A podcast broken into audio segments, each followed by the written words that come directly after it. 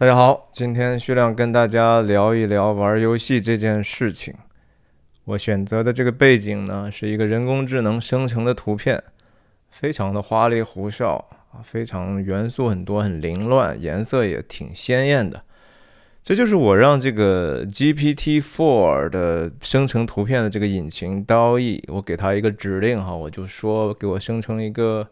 比较多姿多彩的，能够反映这个过去二十年 video game 视频游戏的这样的一个标志性的一些产品的一个图啊，这就是得到的这个结果。我感觉搞得就像妈的多重宇宙似的啊！其实我不是很喜欢，但是我同时觉得这个蛮符合我想去讲的一个意思。我并不是说对游戏是一个持完全。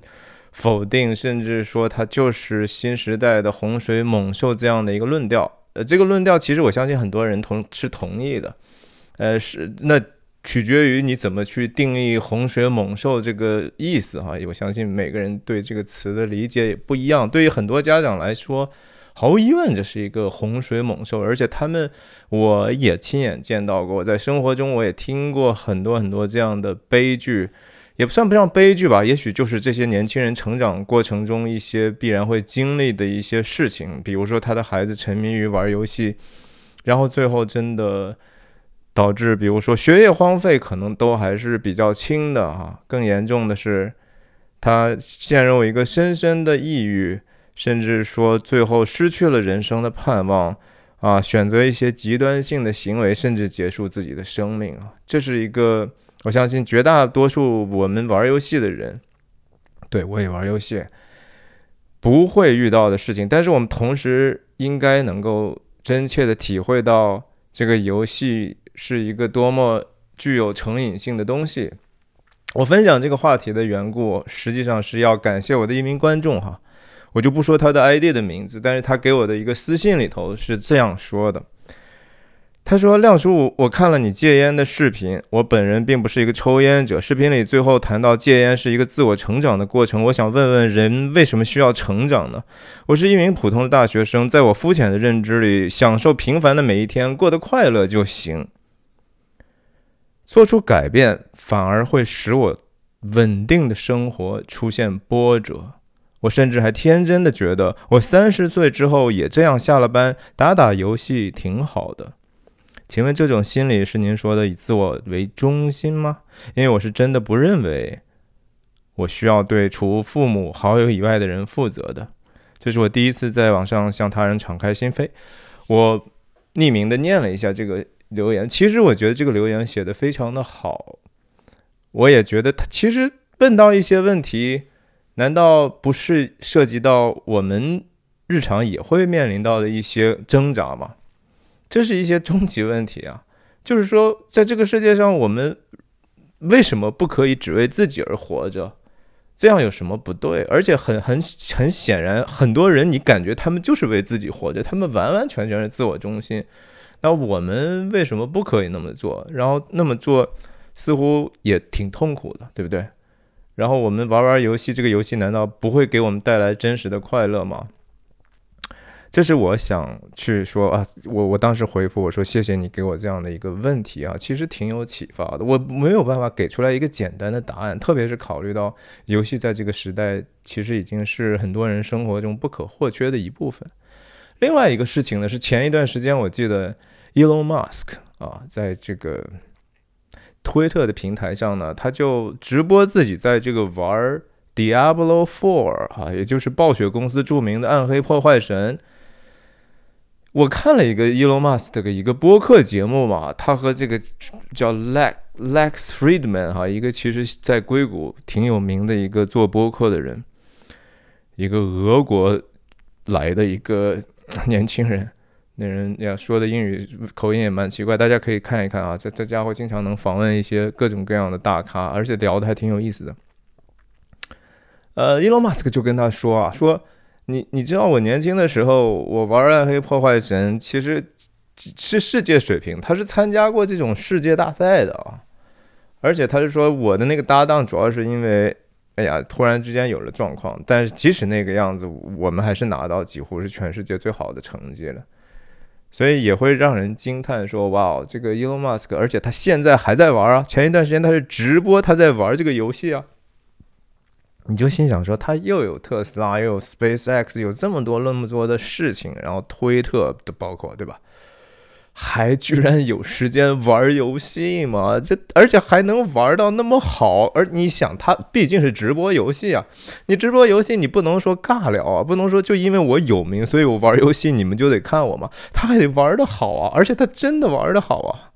你就觉得说哇，这为什么会有人是这样的，对吧？各个方面他都已经好像为什么大家说他是外星人、火星来的？Impossible，对不对？这个人的时间怎么可以这样？我们都知道玩游戏多花时间，即使暗黑破坏神，你不要慢慢去 build 这个 character 嘛，你要去有合适的装备，你才能去在这样的一个呃呃 GR 哈 Great Rift，然后里头去去去很快的通关呢。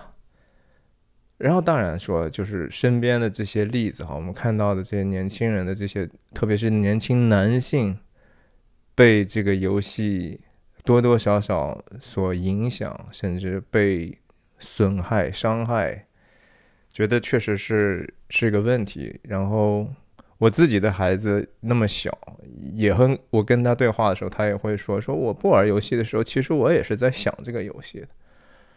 呀，我今天就说说这个，这个前言就这么长，好，这就是我我风格，我也自我介绍一下，我叫薛亮，我人在美国加州旧金山湾区，和大家通过电影和文化的话题，探究人生的意义，探究这个世界和我们内心的真相。我分享的方式就是一镜到底，不剪辑，所以说错和说的啰嗦的地方，请您见谅。真的，如果这个没有一个特别好像有组织的想法，我只是我时间就这么多哈，我今天。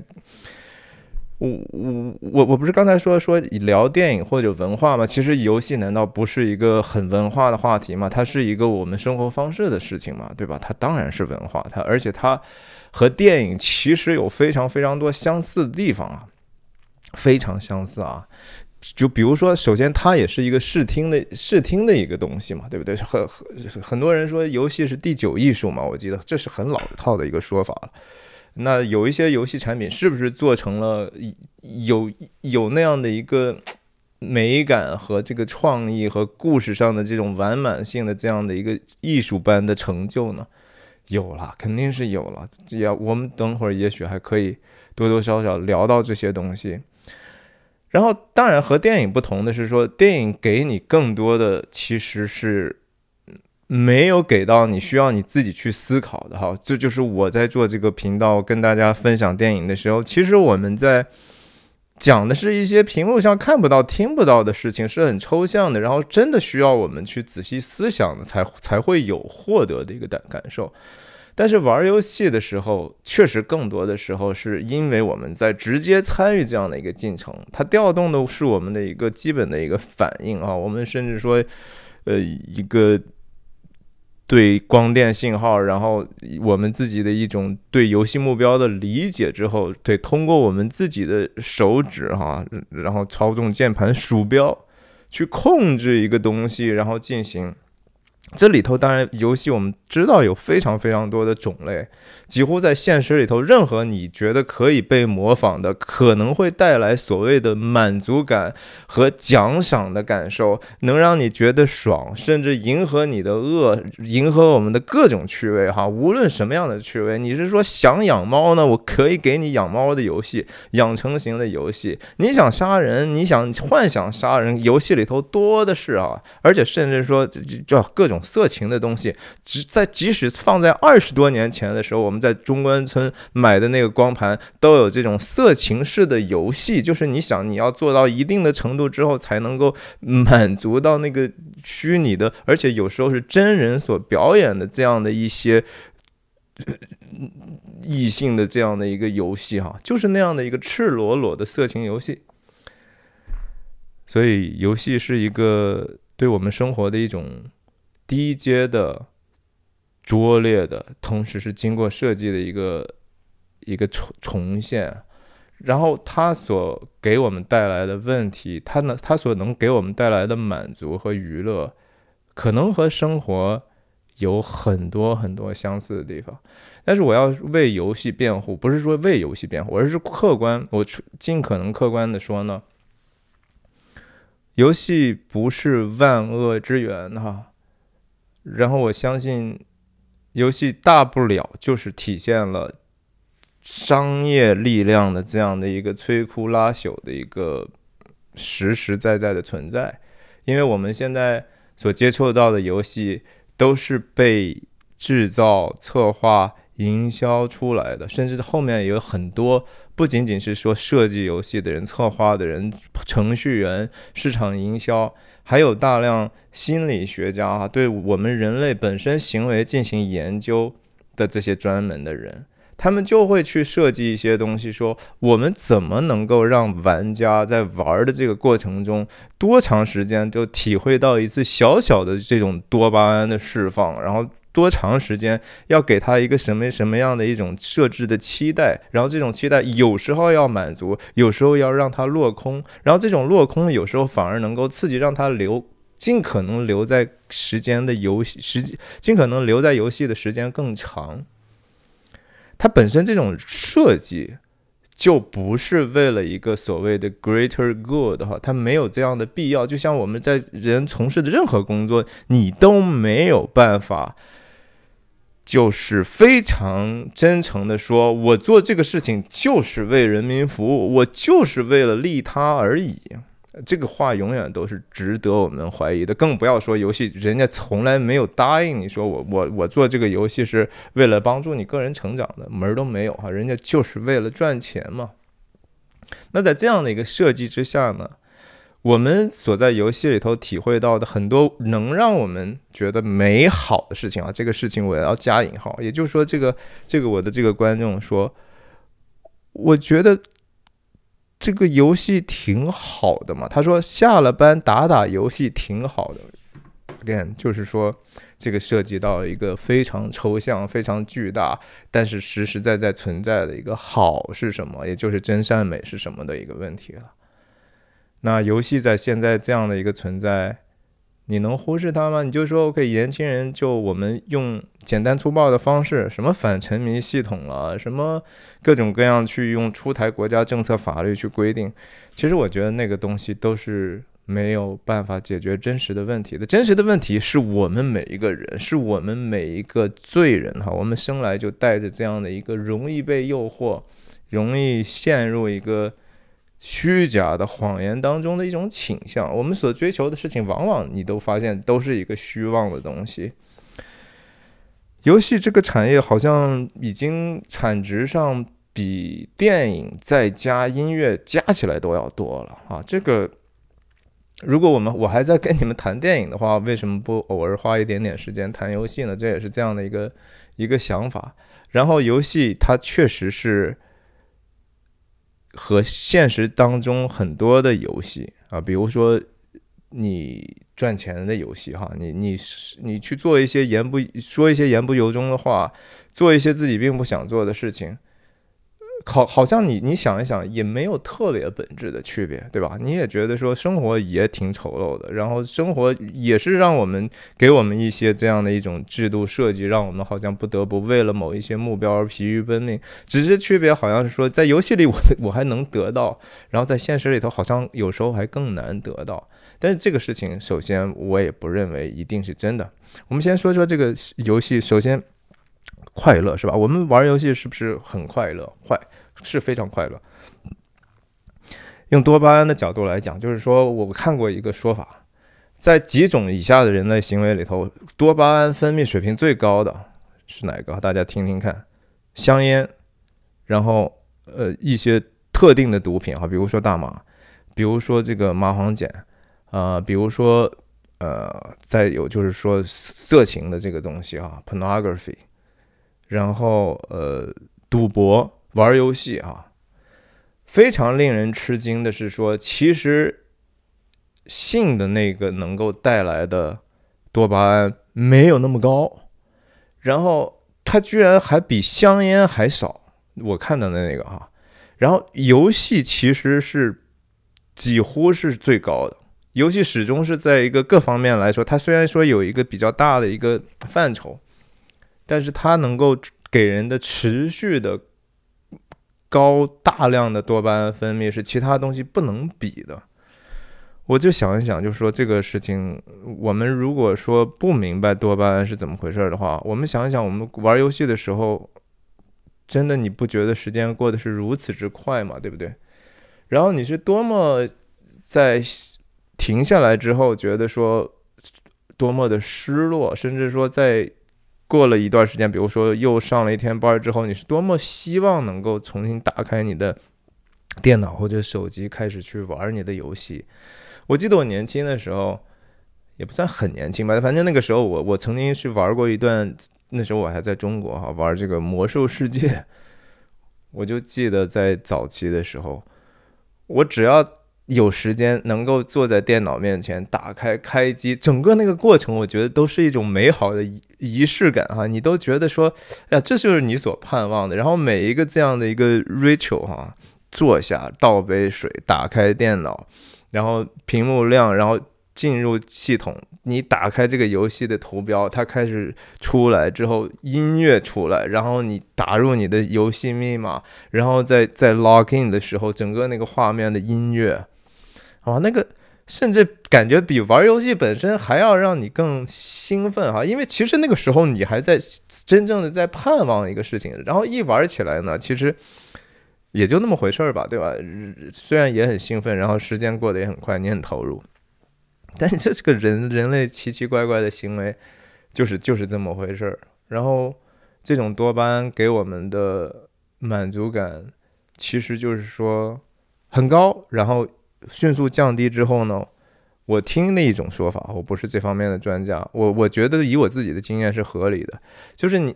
它的这个使你平均的这个多巴胺的水平呢，实际上是降低了。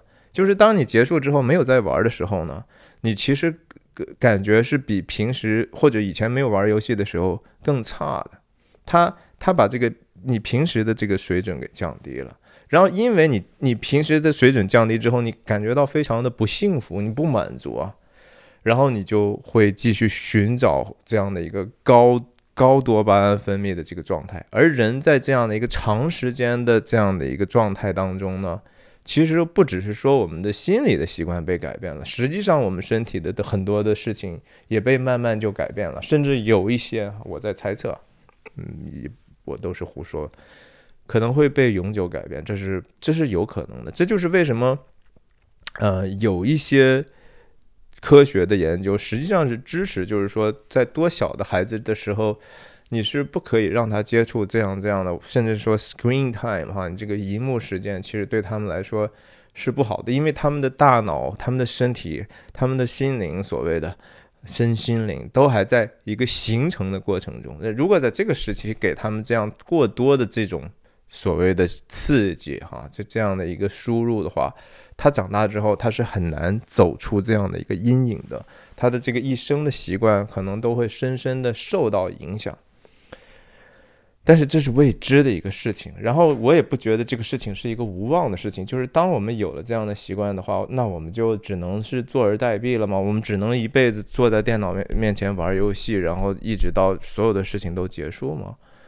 我也相信不是这样的哈。那我们说说这个游戏里头，就是实际上带给我们的一个问题，就是著名的一句话叫“廉价的多巴胺导致抑郁”啊，“cheap dopamine leads to depression”，这是很真实的。我们我真的是已经看到过这样的一个很多的具体的这样的一个人人的状态。那同时，我们说说这个游戏好玩的问题啊。除了这个多巴胺的这一部分之外，我们看能不能去想到两个词，就是说对快乐的英语当中不同的两个词哈。一个叫 joy，一个叫 pleasure 哈，就是一个叫我们叫喜乐，另一个叫愉悦哈。这这个翻译其实没有一个严格对应的东西。但是我们当说到 joy 和 pleasure 的时候，我们实际上是知道那个的区别。我们没有办法把这个玩游戏更多的联系到 joy 那儿，确实那就是个 pleasure，那就是爽啊，对不对？用中国话讲的话，爽啊，爽和 joy 喜乐能一样吗？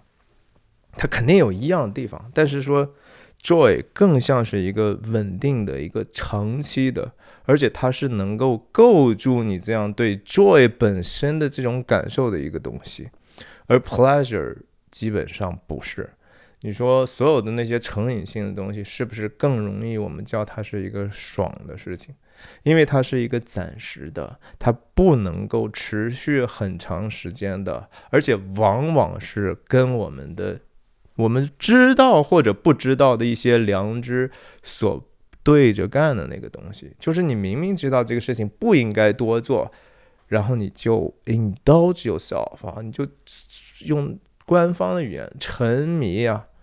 你知道有很多的事情，甚至你连厕所你都不愿意上啊！你在玩的玩的很开心的时候，憋着哈，宁可憋着，然后憋到自己都以后都便秘都不知道啊！你就你就没有愿意去顾及身体的其他信号了，因为你这个地方所能够得到的 pleasure 已经完完全全 overpower 你其他所有的感官了。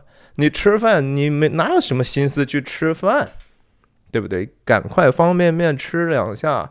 感觉到不饿就完了啊！什么喝喝水健康什么的，就可乐咣咣咣一直喝就完了。只要我我爽就好了。甚至有时候这种 pleasure 的叠加哈，那可能是更糟糕的啊！就是你一边喝可乐，一边抽着烟，一边熬着夜，然后不上厕所，然后吃方便面，一直玩游戏，这不就是小时候我们看到的这种网吧里头的景象吗？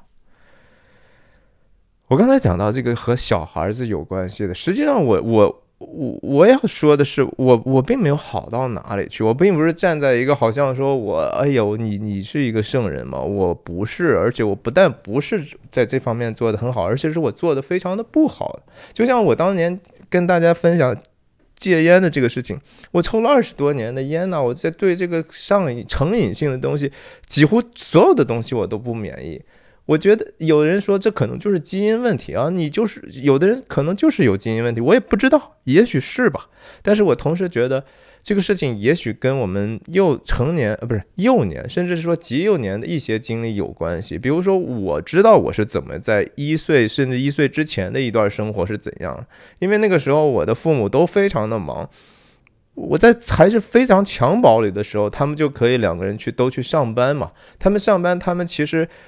并不，就是说，他们把我放在一个安全的地方，其实没有人在看护我。然后这个小孩，我当然什么事情都不记得。他们说，他们告诉我的，说有时候中间赶快回来看我一趟，就发现我已经哭到，就是说眼泪已经把耳朵都填满了。就是可能对于那个小小的那个生物体来说，对于一个刚出生的人来说，他需要被人陪伴和被人关注和被人，我不知道这怎么样去照顾他，不还不简简单单只是说饥饿了，而是什么？而是他就是需要知道说我身边是有人在照顾我的，我是有这样的一个和外界的关系的。我不知道是不是这个事情影响我这一生，其实亮叔这个。被各种成瘾现象所击击垮的一生，哈，或者亮叔玩游戏的一生，或者亮叔抽烟的前半生，这确实是对我来说是一个日常的一种挣扎。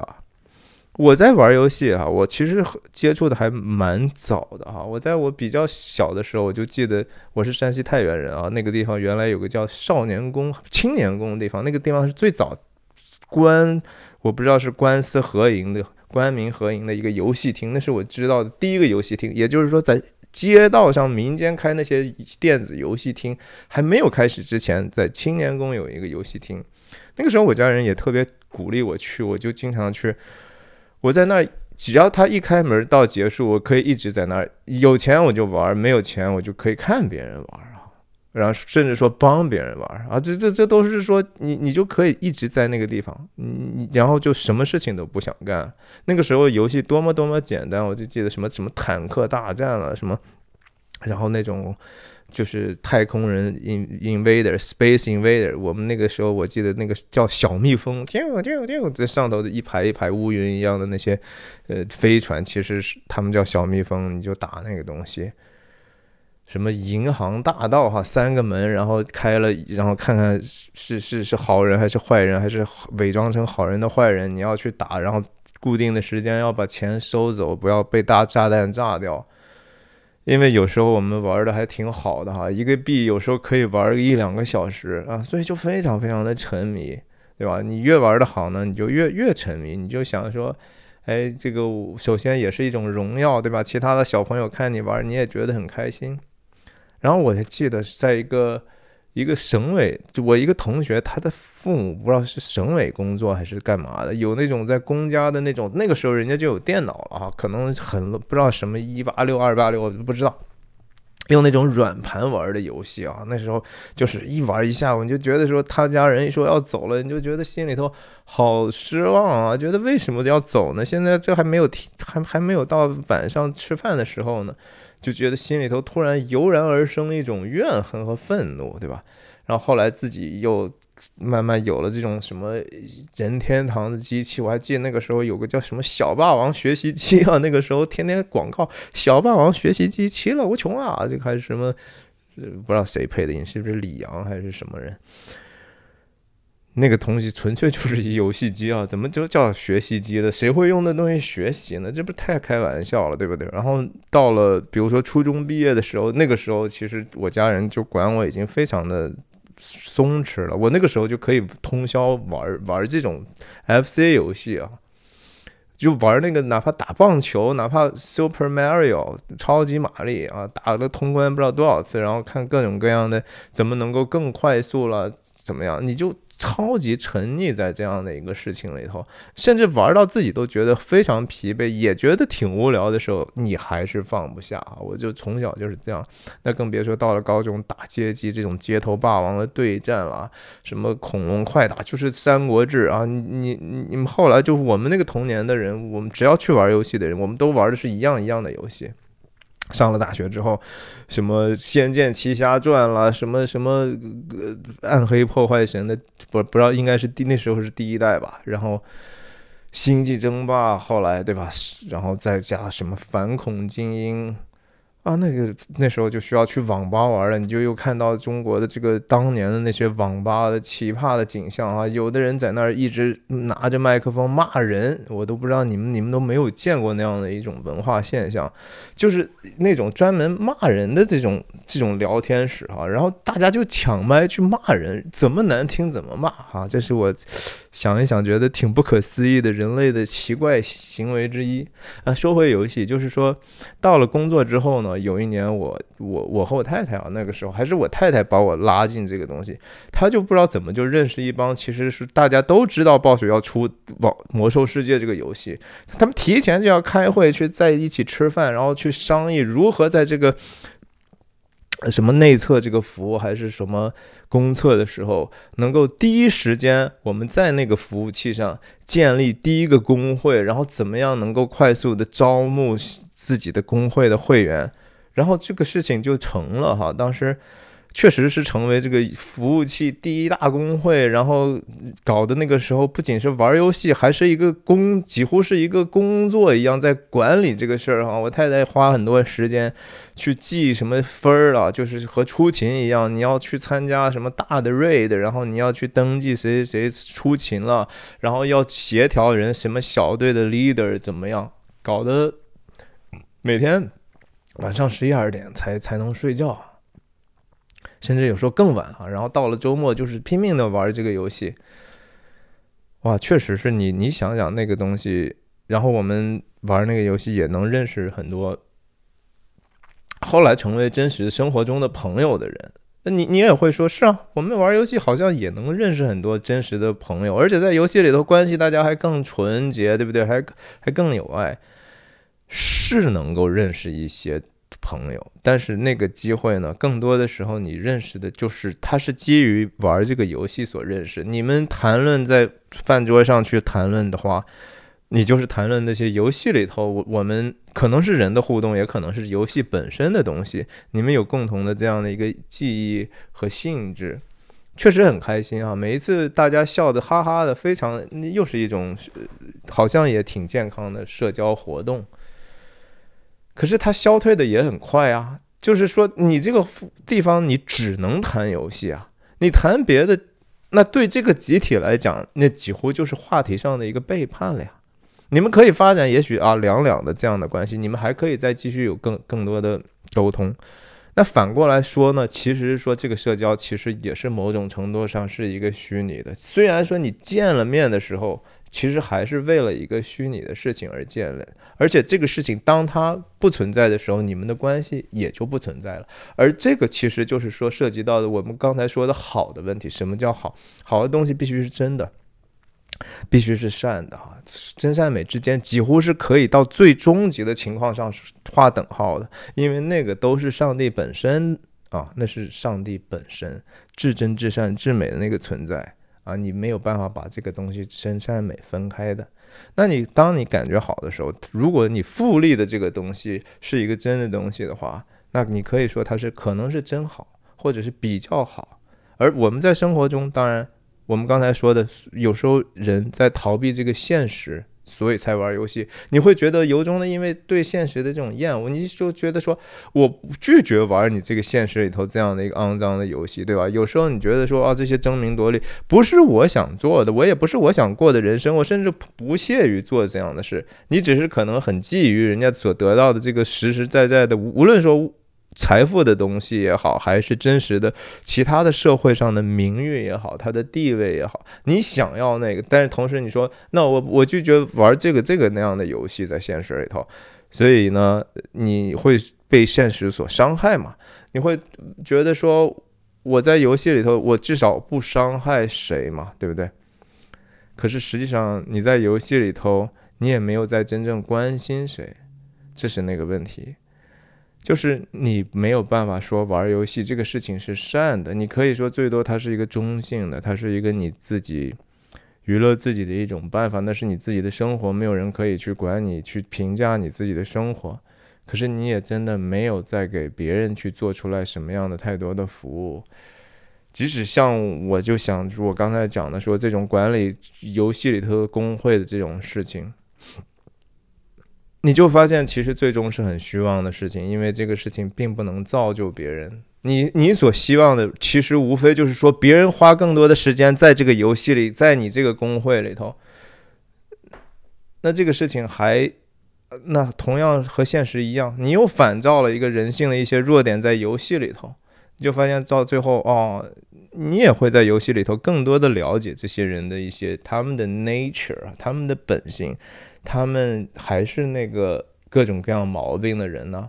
当这个游戏这个群体进一步交往，需要更多的合作的时候，人的种种的问题都出来了。你在公司里见过的所有的恶心的东西，在那个游戏的公会里头也一样的去出现了，甚至更糟糕。因为在公司里头，至少你人和人见面的时候，你还多多少少有所保留吧，你还至少有一个人的基本的 decency 一个体面。而在游戏里头。可以是更加的乌七八糟，你就发现说，嗯，呀，有有问题的是我们啊，是我们每个人啊，对，所以愉悦、喜乐和那个快感，其实差别蛮大的哈。然后你说这个关于成就的事儿，也你你可能你作为年轻人，你也可以说，呀，我其实并不屑于这个世界上的这些成就啊，呃，比如说我这是很正常的事情啊。我首先没有觉得说没有野心是个问题，没什么问题，人可以是一个自得其乐的。我就和陶渊明似的生活也没有什么错嘛，对不对？我读好读书不求甚解，so what，对吧？我为什么要一定要报个报告？我给你我的读书心得呢？我喜欢看不就完了吗？我一定要去去去在这个世界上取得什么成就吗？没有必要，也觉得是你这个世界能取得成就，不过也就是过眼云烟嘛，和游戏里头差了多少呢？当然还是差了很多啊！一个是它是不同的一个虚虚假到真实的一个递递递进的过程，或者递减的过程。你好，你当然说现实也是一种。也是一种游戏，我 actually 我同意这个，因为我是基督徒嘛，我知道这个世界很很快就过去了。我我跟大家分享老无所依的时候，不讲的就是传道书的那些东西吗？对吧？虚空的虚空，凡事都是虚空啊，在日光之下，就是这个事情，就是有很多东西就是假的呀。他那个成就也可能就是假的呀。可是什么是真的呢？因为爱是真的吗？因为。牺牲是真的吗？那是东西是唯一真实的东西啊，但是你在游戏里头，其实你谈不上太多的一个爱和牺牲哈。这就是为什么这个孩子跟我讲说，他他觉得说我自己只要我开开心心的三十多岁以后打游戏，有什么不好呢？我我告诉你，如果按世界的角度来讲，没什么不好的。谁也没有资格说什么不好啊！你如果谁跟你谁跟你说这都不好的话，要么他是特别特别关心你，要么其实他也不知道什么是真正的好，他就瞎关心你。我不是说所有的好像父母的这样的一些管教就一定是对的，因为他们有时候希望你做的事情可能更糟糕，maybe 是更糟糕的，更违背你的意愿，甚至还不不等你同意的时候，他们就开始让这样去安排你，用各种各样的一些强势的手段去安排你。你觉得说，well，那你就是至少僭越了我的自由了哈，我不接受这个事情。可是我要说的是说，你觉得游戏自由吗？这是那个真问题，游戏能不能给你真正的自由啊？你觉得有啊？你说我游戏里头，我我为所欲为，我可以成为我成为的一个角色，没有，你被更大程度的设计了，你知道吗？游戏里头那所有的东西，难道不都是已经设计好的吗？而且它实际上经过了更加严格的一个操纵啊。它所有的奖励的系统，对吧？游戏其实设计者最要考虑的事情就是给你 reward，你要感觉到 rewarding，你要感觉到始终被奖励、被激励的一种东西，而且是持续的，一会儿就升级了，梆梆要 level thirteen one，然后又又捡到一个装装备，你要 loot，然后一打开，每次都未知到底是多少钱，还是一个稀有的，还是一个史诗级的东西，一切都是不确定的，然后隔一段时间刺激你一下。你觉得这自由吗？其实就是，这不难道就是在一个更确定的事情里头去寻找你的随机性了吗？你觉得现实是太复杂了吗？对吧？现实是一个更加复杂的游戏，你要承认是这个。就是说，如果现实我们把这个现实日光之下的世界看成是一个游戏，它也转眼就过去，可能你你很快也就死了，你人生非常的短暂，这些事情也不是足够真实的。但是哪一个更复杂？哪一个更高级？甚至这是不是一个有确定性的游戏？游戏其实多多少少都是有确定性的哈。即使是一个再开放式的一个游戏，它多多少少那个世界的建立的世界观，它的游戏的规则是确定的。在现实里头没有确定的事情，而且实际上你在现实里头，你还可以改变这个游戏的设定呢，对不对？每一个人在他的生活里头，他是有一点点到很大的程度，你是可以改变这个游戏设定的 setting 嘛，对不对？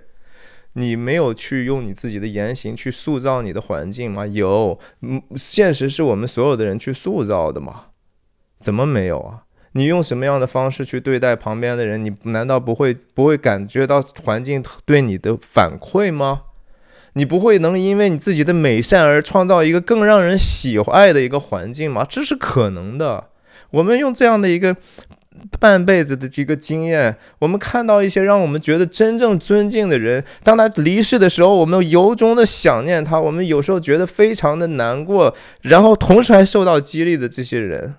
他们在生活里头创造了一个更美好的游戏的环境啊！他也知道这是一场游戏，这场游戏也很快就过去了。他甚至已经本人就离开这个世界了，但是他在活着在这个游戏里头的时候，他很努力的做了一些爱人和牺牲的事情，他真正的关心别人了，然后这个游戏就变得是。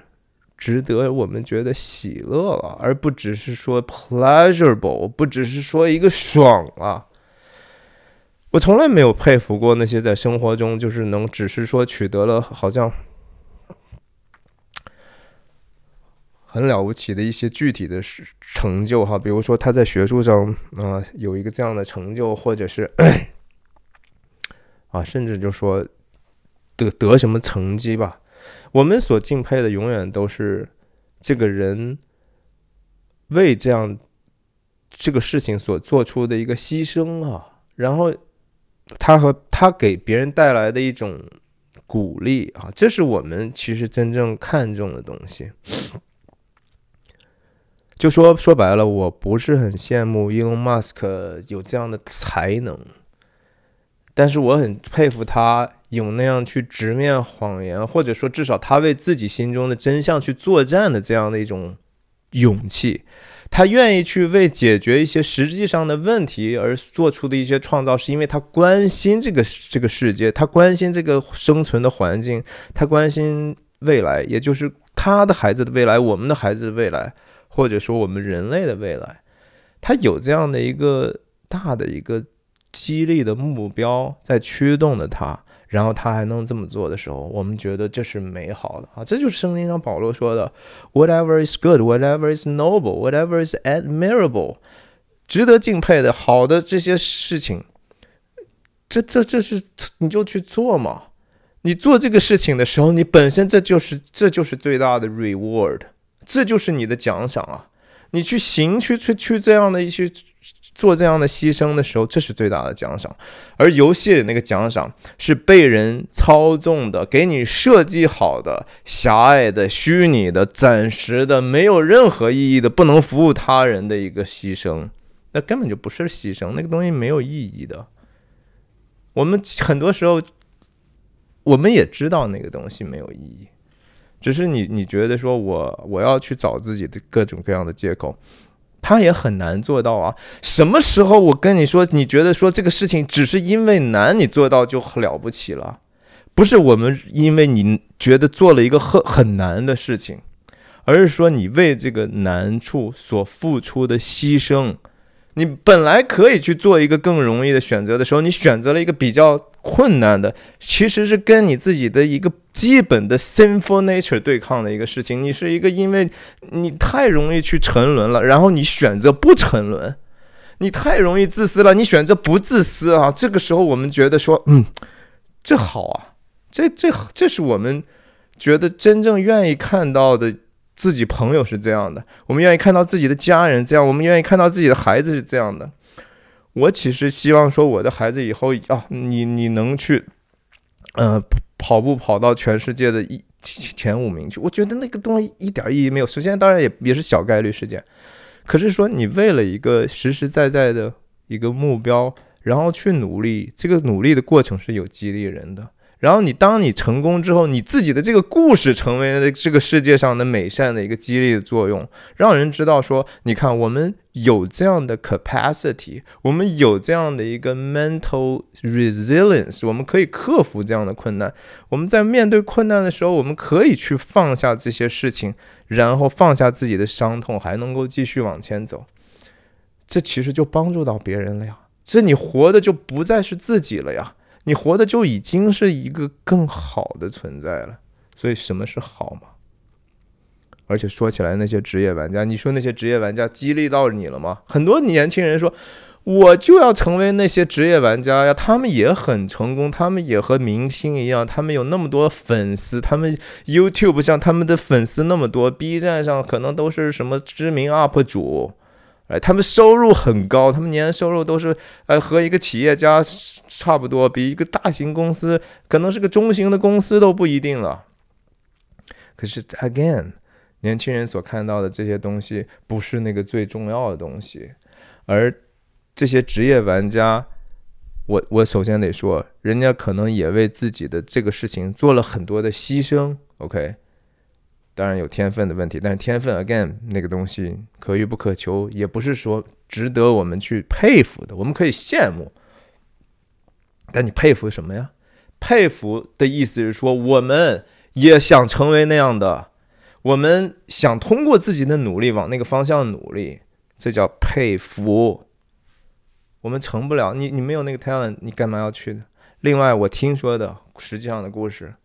职业玩家，我也是听另外一个博客里头，他自己也是职业玩家，他自己曾经也是据说 GTA 的那个游戏里头的 top players 啊，他也喜欢各种各样其他类型的游戏，什么英雄联盟我都没有玩过，但是我知道那个东西非常 popular，曾经我不知道是不是现在。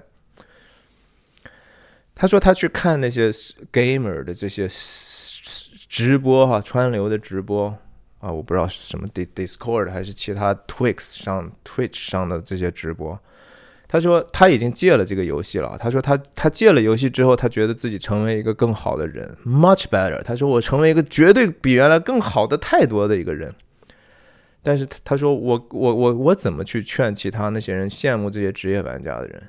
你就让他去仔仔细细的看这个人直播的这种状态，他输赢之后的这种反应，他们的生活你不想过的，OK。他们经常是，比如说队友失误或者自己失误那种啊，骂人呐、摔东西啊，他他们很暴躁，他们不是一个柔和的人，他们会因为一个具体的事情而不在乎别人的感受，也就是只顾事情不顾人。我们其实对这个世界很大的怨恨，特别是年轻人，因为你们有理想的。更多的一面，但是同时你们还是对这个世界、对人性没有足够的认知的时候，你会就觉得说，我恨，我也不知道为什么，我我就觉得这些人不好，世界不好。更多的时候，其实基本的原因就是说，这个世界有太多的场合，他只在乎你，你作为一个工具的作用，而不在乎你是不是一个人的作用。他不在乎，他抹视你所有的这些基本的人的属性，他他不尊敬你，对吧？他不给你该有的一个人的尊严。他不把你当成人看待，他只是觉得说你行你上，对不对？然后你做得好，我就给你奖励。但是即使被奖励的人，当他自己觉得他其实被当成是一个工具一样的去奖励的话，他也慢慢时间长了会丧失那样的一个积累。然后这就是我们对世界的觉得它邪恶的一部分。可是我们在游戏里头能做的事情。其实你就已经是把自己当成了一个工具一样，你做的那个任务，你所升到的级，有把你自己当成一个人吗？你觉得你自己尊重自己吗？玩游戏最大的一个后果，可能的坏的后果，就是人会丧失掉 self esteem。就是自尊呐，我们这个词很难翻译成中文。我不认为 self esteem 只是说对自己的一种尊敬啊，不是的，是一种我们对自己完整性的一种一种认可。就是嗯呀，我是有这样的一个属性，而且我和可以和自己和睦的去接受我这样自己的一个状态。然后很多年轻人会因为玩游戏，他慢慢的。不只是说因为离群所居，玩游戏最大的一个特色就是，实际上你离群所居，你 isolate yourself，right？即使你有自己的玩家，那些虚拟的，你其实生活在一个孤单的一个环境里头。然后他丧失的还不只是社交的这样的一个能力，他丧失的是一个基本上人的一个完整性，他丧失了一个。信心啊，对自己的一个信心，甚至丧丧失的是一个对生活本身的信心，因为你已经逐渐的离真实太远的时候，你分不清虚幻和真实的那个边界了。然后我听到的有的人小孩小孩分享，他一直玩游戏，玩到就是说让他出去买个牛奶，只出去两分钟的一个路。他迈不动这个腿啊，他就心里头油然的一种莫名其妙的一种捆锁、一种限制、一种控制啊。他觉得那个事情很难。你让他在游戏里头，他做了好多好多任务了，是不是？他都不知道升了多少级。他可能是在这个服务器里最好的一个玩家，但是他在面对生活中我们认为极其简单的事情的时候，居然能够变得有点束手无策。哎呀，这就是这个成瘾性的这样的一个对人的一种损害。但是最基本的，在我看起来，我已经可能说了太多，就是我们丧失了在玩游戏的过程中，丧失了一个对别人的关爱，然后也丧失了对自己的一个尊重。所以那个快乐。那个 pleasure，从长久来看，可能是不值得的。但是我很佩服的，就是说，我知道不是所有的人都像我这样的人，有的人就是可以像 Elon Musk 一样，把那么多个事情做的那么好，同时能够玩，把还能玩游戏，可能他还不沉迷，对不对？他可能嗯呀，因为可能也许他的奖励系统更大，但是也有一些人，他真的是做什么都非常有节制。我要可能这些人有幸福的童年，他的基因很好，但是同时，我就是奉劝那些和我一样很脆弱的人呀，如果你觉得这个事情已经严重的影响到你的时候，稍微的 soul search 一下，搜一下自己的神，看看到底是是一个什么样的问题。我相信不止不是一个玩游戏简简单单上瘾的问题，而是它反映了一个我们人生中可能更大的一些问题。所以，无论你在游戏当中所能获得的虚假的自由、虚假的喜乐、虚假的成就。甚至对这种游戏里头新内容的一种好奇，因为好奇新内容本身也是游戏奖励你的一种办法。它给你带来一新的一关、新的剧情的时候，其实就是一种奖励，因为你觉得新奇嘛。那种新奇本身就会让我们觉得幸福和满足。可是这个世界其实新奇的东西多了。你当你去自然里头的时候，当你去异地的时候，看其他人的生活的时候，真的是可以获得一个更加笃定的、更加稳定的、更加长久的，我觉得更加真实美善的收获。那个收获是是真实的，这就是为什么很少有人会说旅行是一个比较糟糕的一个东西。首先，我们也不是能够总是能够。afford 这样的一个旅行的，它毕竟是一个需要花费的东西。其次，它需要你的努力，需要你去打开你的感官，打开你的思考。你要去接受和了解和爱别人呐，对吧？你去旅游，难道不是除了看了这个所谓的大自然，也就是造物主的奇妙之外，我们不也在了解和我们不一样的人生吗？他们的建筑、他们的生活方式、他们的过去博物馆、他们的创造艺术、他们的娱乐、他们的食品，都是他们别人的创造啊！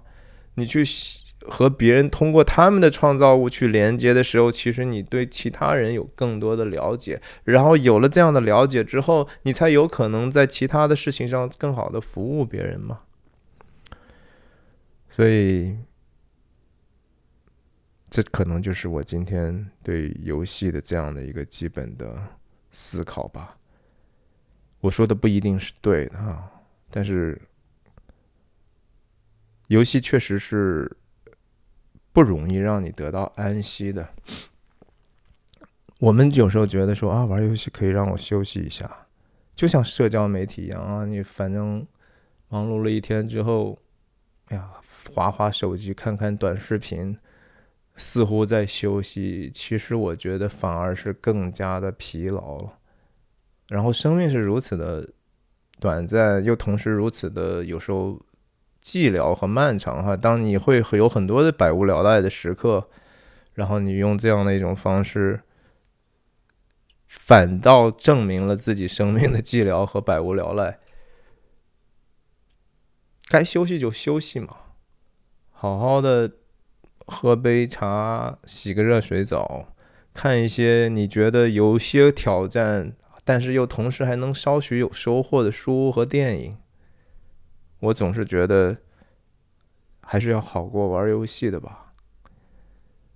所以圣经上保罗说过一些话哈，他在哥林多前书里头说过，关于这个人可以做的事情。或者说应该做的事情，还是不应该做的事情的一个判断的标准，就是说，它是不是跟你自己的自由有关系呢？有，但什么是自由呢？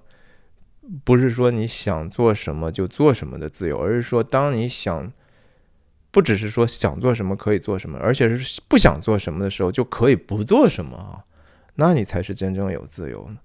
但玩游戏的时候，很多时候。你没有那个你不想玩就不玩的自由，所以你等于说失去了自由。使徒保罗的说说凡事都可行，但不是凡事都有益处；凡事都可行，但不都造就人啊。一个就是 constructive，你这个事情是不是有建设性？是另外是不是 beneficial？对你自己来说是不是有好处呢？对你身边的人来说有没有好处呢？对这个暂时的日光之下、暂时的世界有没有好处呢？这个世界已经够悲惨了，难道我们还缺一个更加冷漠的人吗？那你对这个世界 doesn't really matter？你对这个世界的 indifference 有你没你没有差别？你对这个世界也是冷漠的，世界对你也是冷漠的。那不就是《七宗罪》这个电影里头讲述的这样的一个信息吗？呀，有时间大家可以看看我对这些电影的我的解读，不一定是原原作的者的原意，但是我借助他们的东西呢，啊，试图去表达一些我希望我成为的人的那个样子，我希望我去那么想，并且能够践行自己的这样的想法。